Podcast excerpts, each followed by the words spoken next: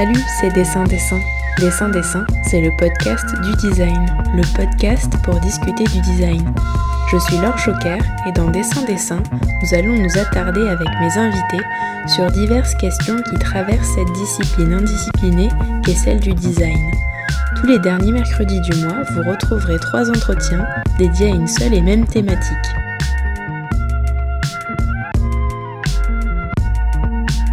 Cet épisode est un épisode un peu spécial. Il a été enregistré le 5 septembre dernier au Théâtre des Célestins à Lyon, à l'occasion d'un événement organisé par l'atelier Emmaüs nommé La beauté sauvera le monde, tout un programme. Tout le monde connaît Emmaüs, cette association créée par l'abbé Pierre il y a 60 ans, mais nombreux et nombreuses ignorent encore que l'association s'est lancée l'année dernière dans une démarche de design. Dans ces trois parties, nous écouterons Guillaume Poignon, son directeur, Ferréol Babin, designer, et Flora Vidal-Marron, la directrice d'une autre association incluant une approche de design nommée le tissu solidaire. Flora Vidal-Marron est la directrice de l'association Le Tissu Solidaire. Dans cette dernière et troisième partie consacrée au design et à la solidarité, elle va nous expliquer de quelle façon la couture et le design textile peuvent contribuer, grâce à deux programmes nommés L'aiguille et le fil, à l'insertion sociale et à l'établissement d'une communauté d'entraide et d'ouverture à l'autre.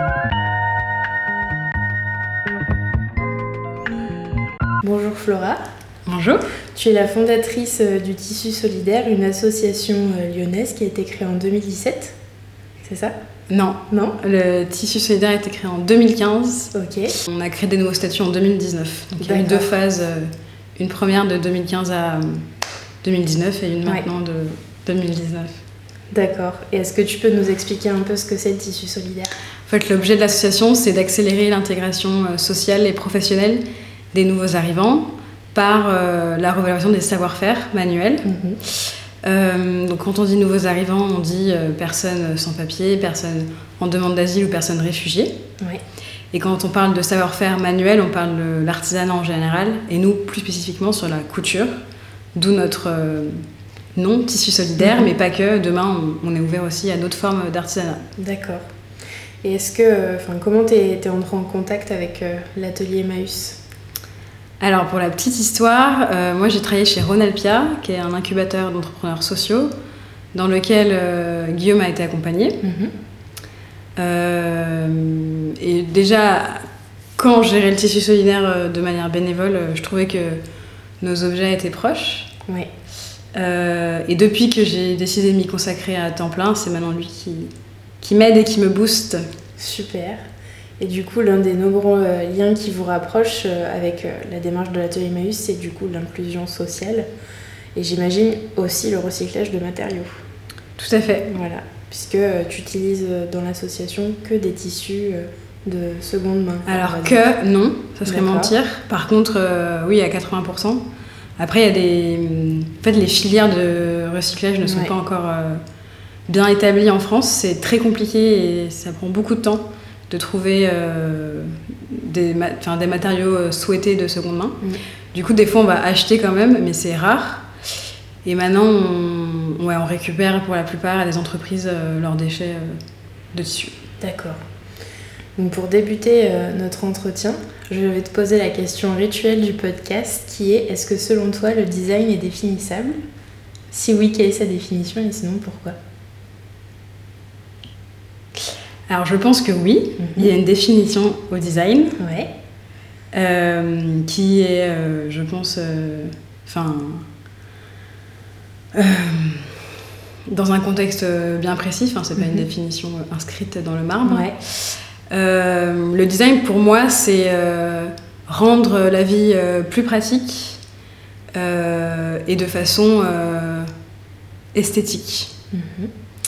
Je, je crois que c'est ma définition du design. Euh, en gros, c'est comment on peut allier euh, l'usage, la praticité des choses euh, et la beauté. Bah, ça me va bien. de toute façon, c'est ta définition Ouais, ouais. à toi. Il n'y a pas de, pas de Larousse ou de Petit Robert dans le coin, donc euh, ne t'inquiète pas. Alors, euh, ça commence à se savoir. L'industrie du vêtement, c'est l'une des plus polluantes au monde. Euh, je crois pas me tromper en disant que l'association euh, distribue et vend des accessoires, comme des coussins, des pochettes, des sacs à dos, D'ailleurs, là, j'ai aperçu des, quelques sacs à dos.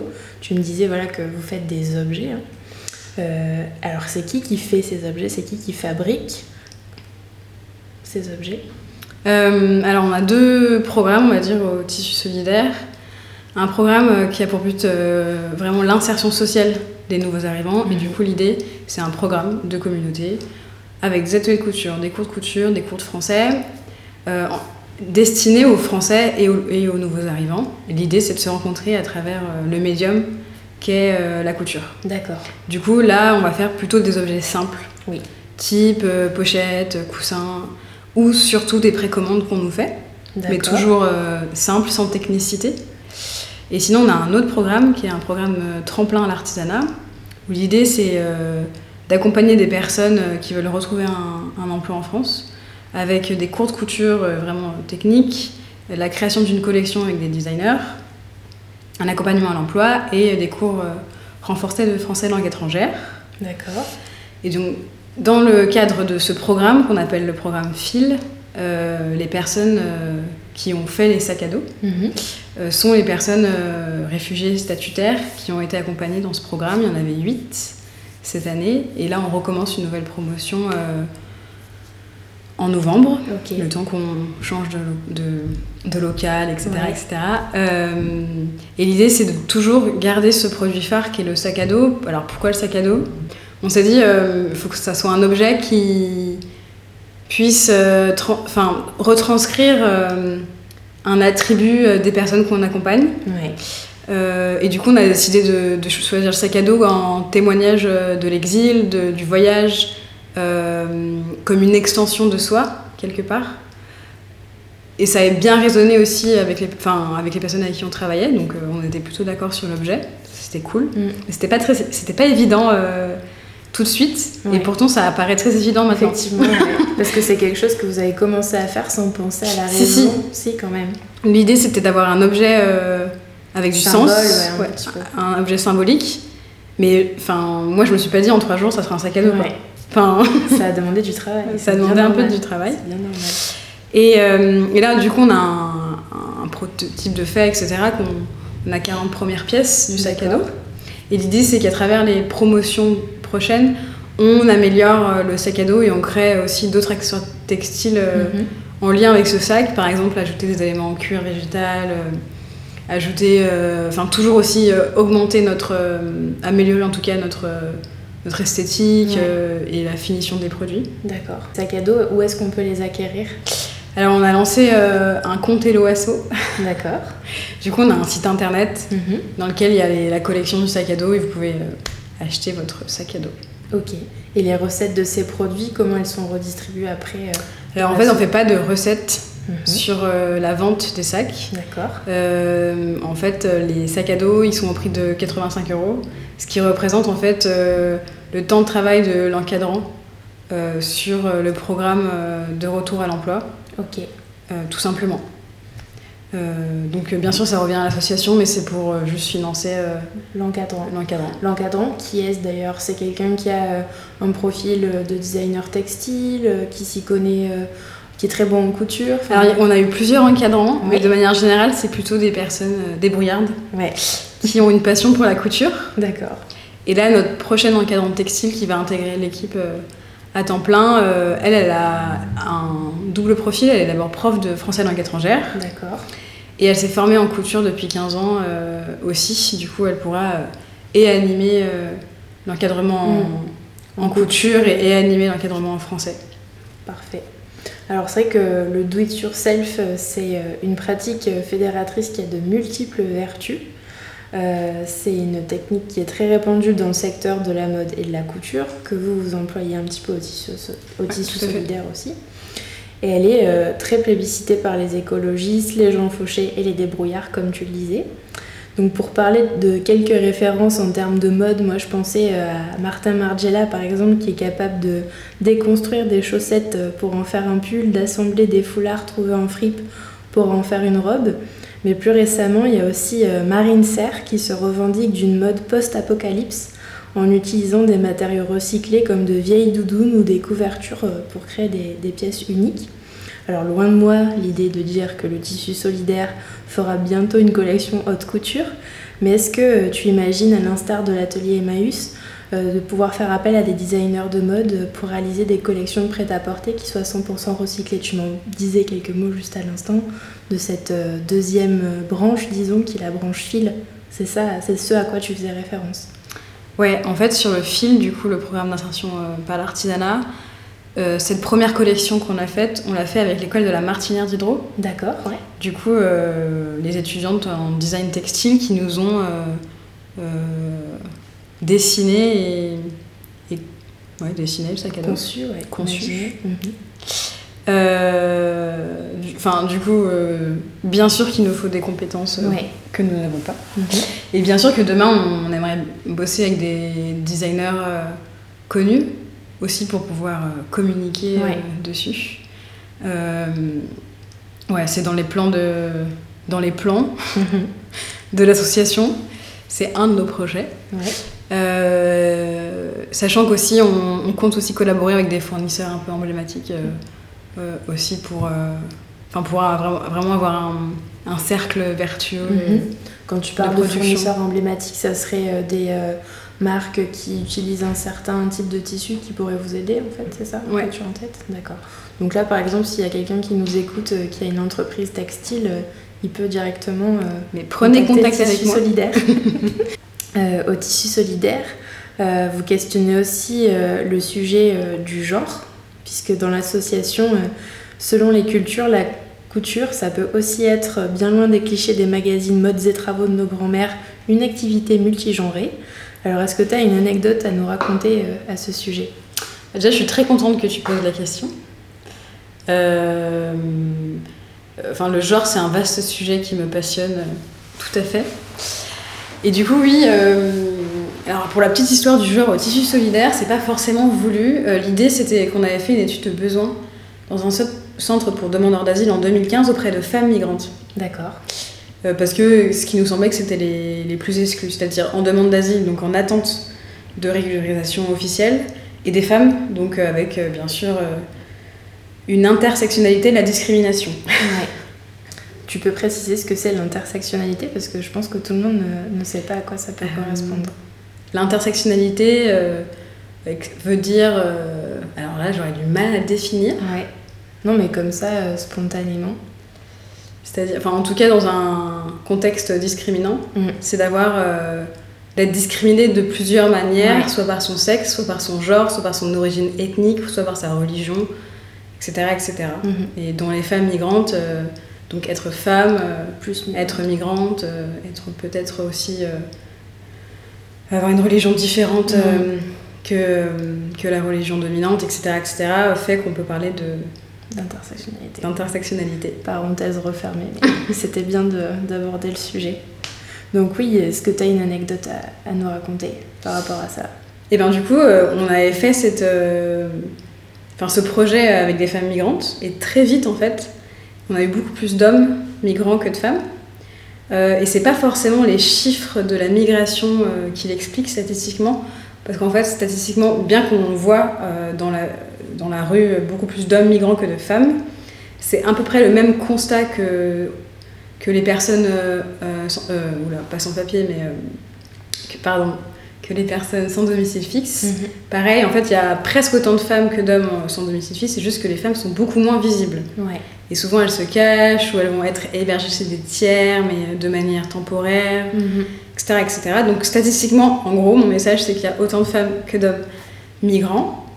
Euh, et par contre, au tissu solidaire, c'est plutôt des hommes qui viennent euh, faire de la couture. Souvent, c'est des hommes qui étaient euh, tailleurs, couturiers, qui sont des métiers en fait très masculins. Mhm. En Afrique subsaharienne, mais également en Afghanistan, en Syrie, etc. Euh, donc oui, on a beaucoup d'hommes. Alors que par contre, du côté euh, français, c'est plutôt des femmes, mais de moins en moins. D'accord. Les hommes se mettent aussi euh, à la couture. Bon, bah, c'est cool. Ouais, c'est cool. donc, tu le disais tout à l'heure, vous accueillez des nouveaux arrivants, nouveaux venus sur le territoire. Donc, vous avez un, un lien qui est très fort avec la communauté locale ici. Est-ce que, selon toi, les villes, elles ont compris l'enjeu que pouvait avoir ce type de démarche? Et est-ce qu'elles font appel à vous dans le cadre de projets de politique publique? Oula La question alors, du coup, les métropoles, enfin. Ouais. Ok. Euh, euh, oui, en fait, le principe, euh, du coup, pour revenir, du enfin, l'ADN du tissu solidaire, c'est sa communauté. Du coup, mm. on, fonctionne vraiment comme une communauté d'entraide, avec des animateurs et une structuration pour faire grandir la communauté. et même si on est connu des pouvoirs publics, je pense qu'ils sont en train de comprendre ou en tout cas de vu la vague migratoire et vu le manque de dispositifs qu'il y a, il se pose forcément des questions.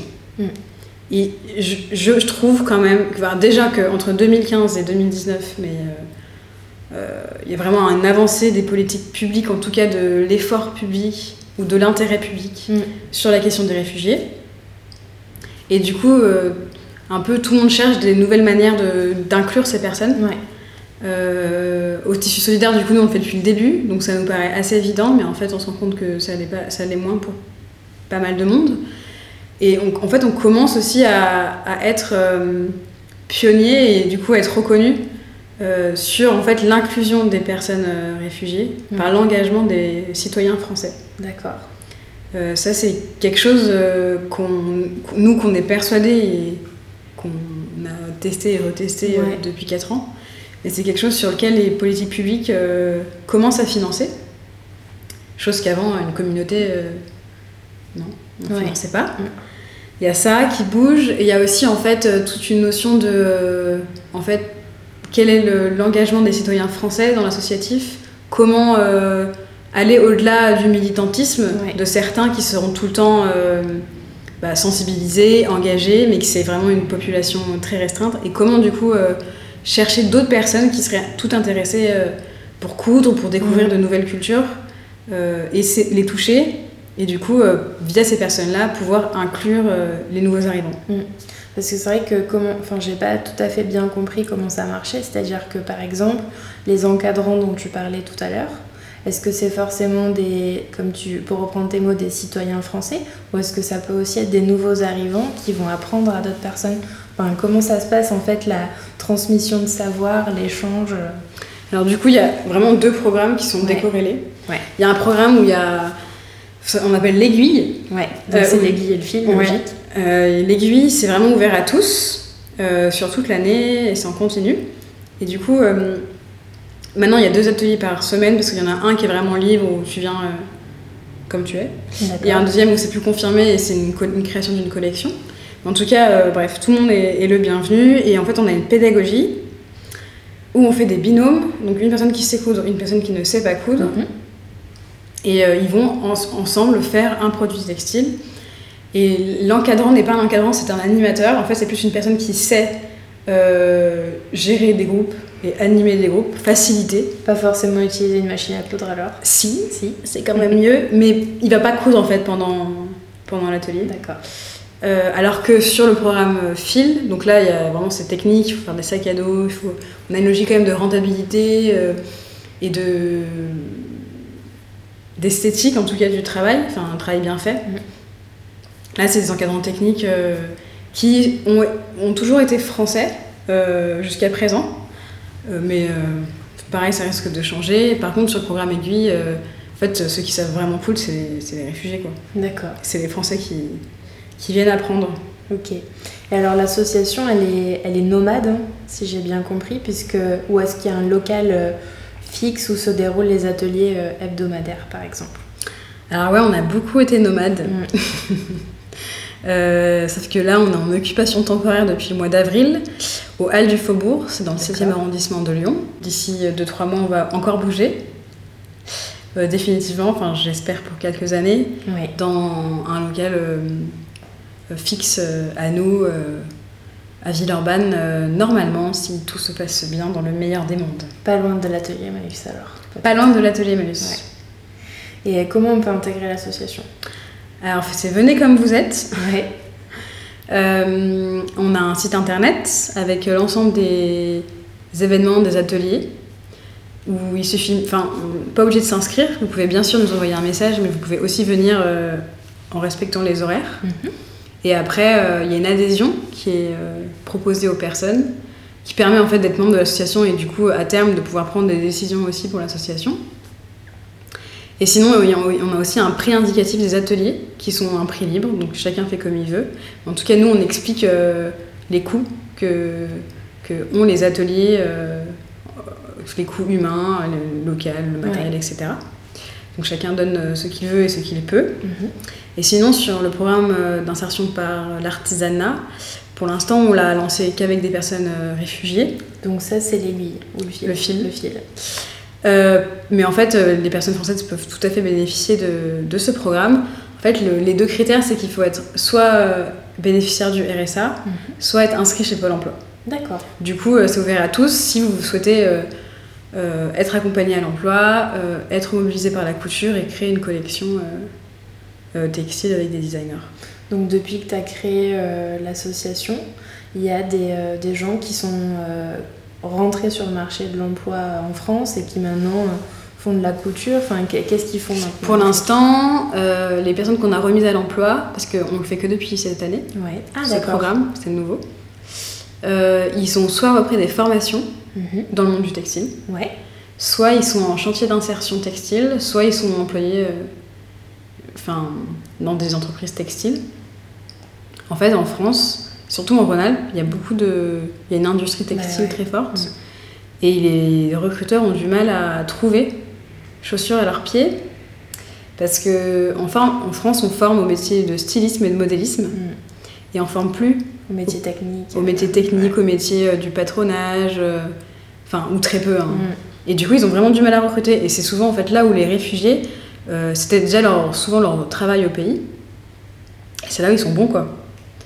Donc, euh, c'est des savoir-faire un peu oubliés euh, en France, euh, qu'on remet euh, au goût du jour. Est-ce que c'est possible de venir avec euh, des dons de tissu ou de venir avec des, des vieux vêtements qu'on veut réparer euh, ou réutiliser pour en faire quelque chose d'autre? Alors, les, les vêtements, non. D'accord. Parce que c'est vraiment compliqué. Ouais, Et on en a eu trop eu.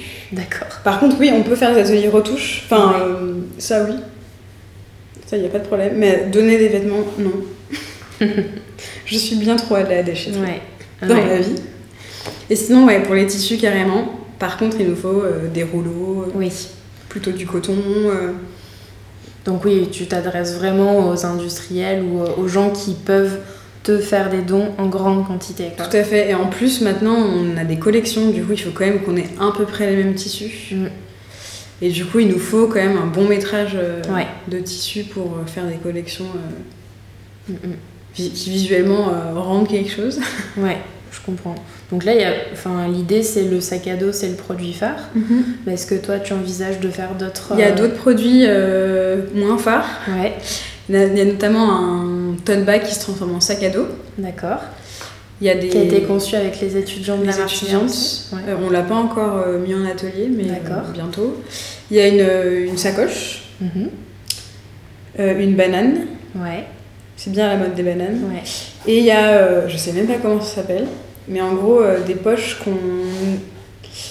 euh, Comme un tablier gilet euh, Ouais, qui est constitué de poches. Qui est constitué de poches et qui est accroché au sangle du sac à dos. D'accord. Un peu comme les vêtements euh, techniques euh, des ouvriers, etc.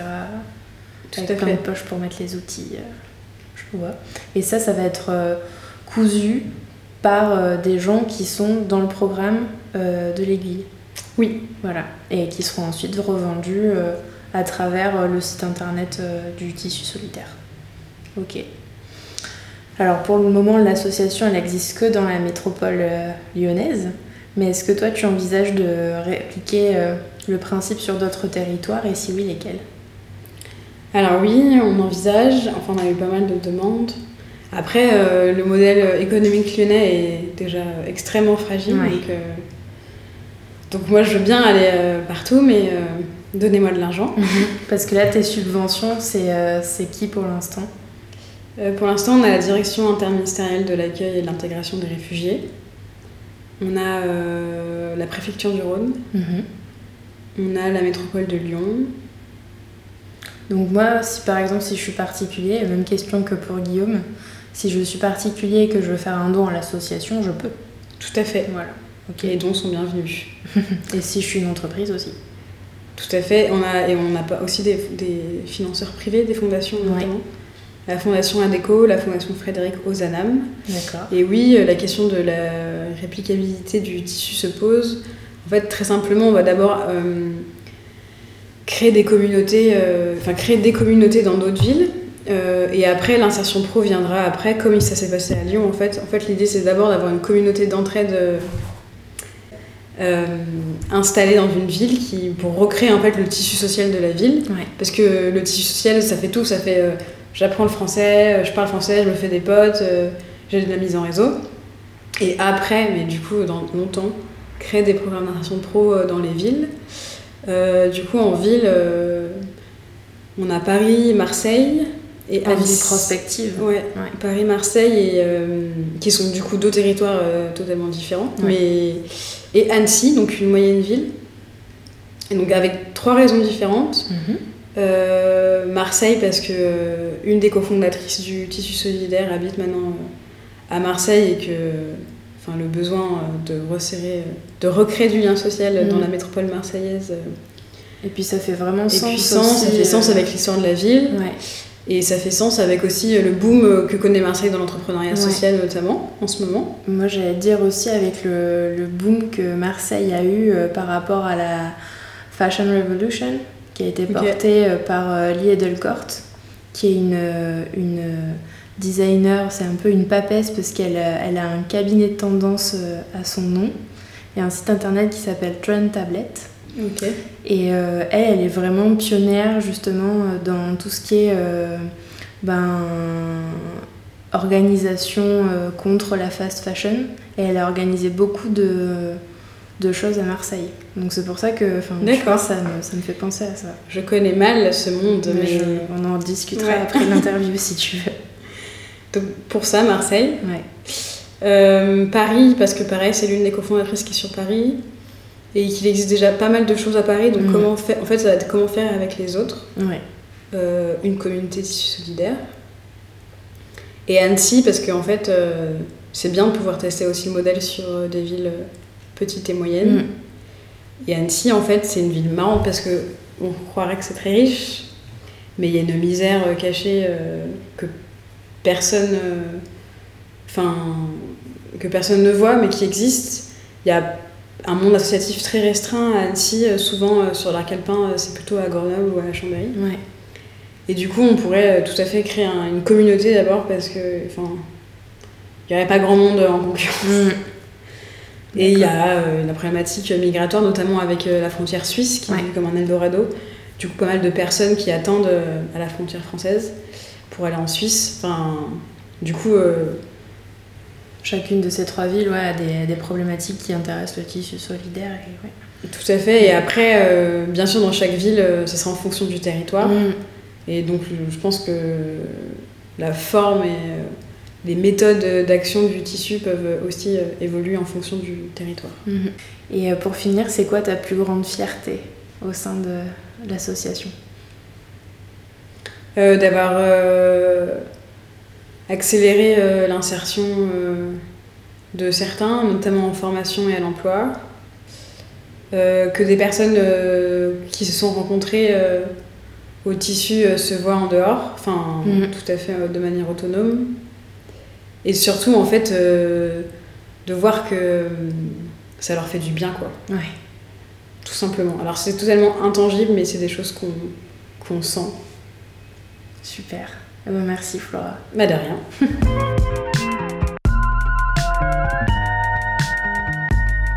Avant de refermer cette thématique du design et de la solidarité, je souhaitais particulièrement remercier Zoé Touchard et Guillaume Poignon pour leur accueil. Si vous êtes sensible à ces démarches, n'hésitez pas à suivre le tissu solidaire et l'atelier Emmaüs sur les réseaux sociaux.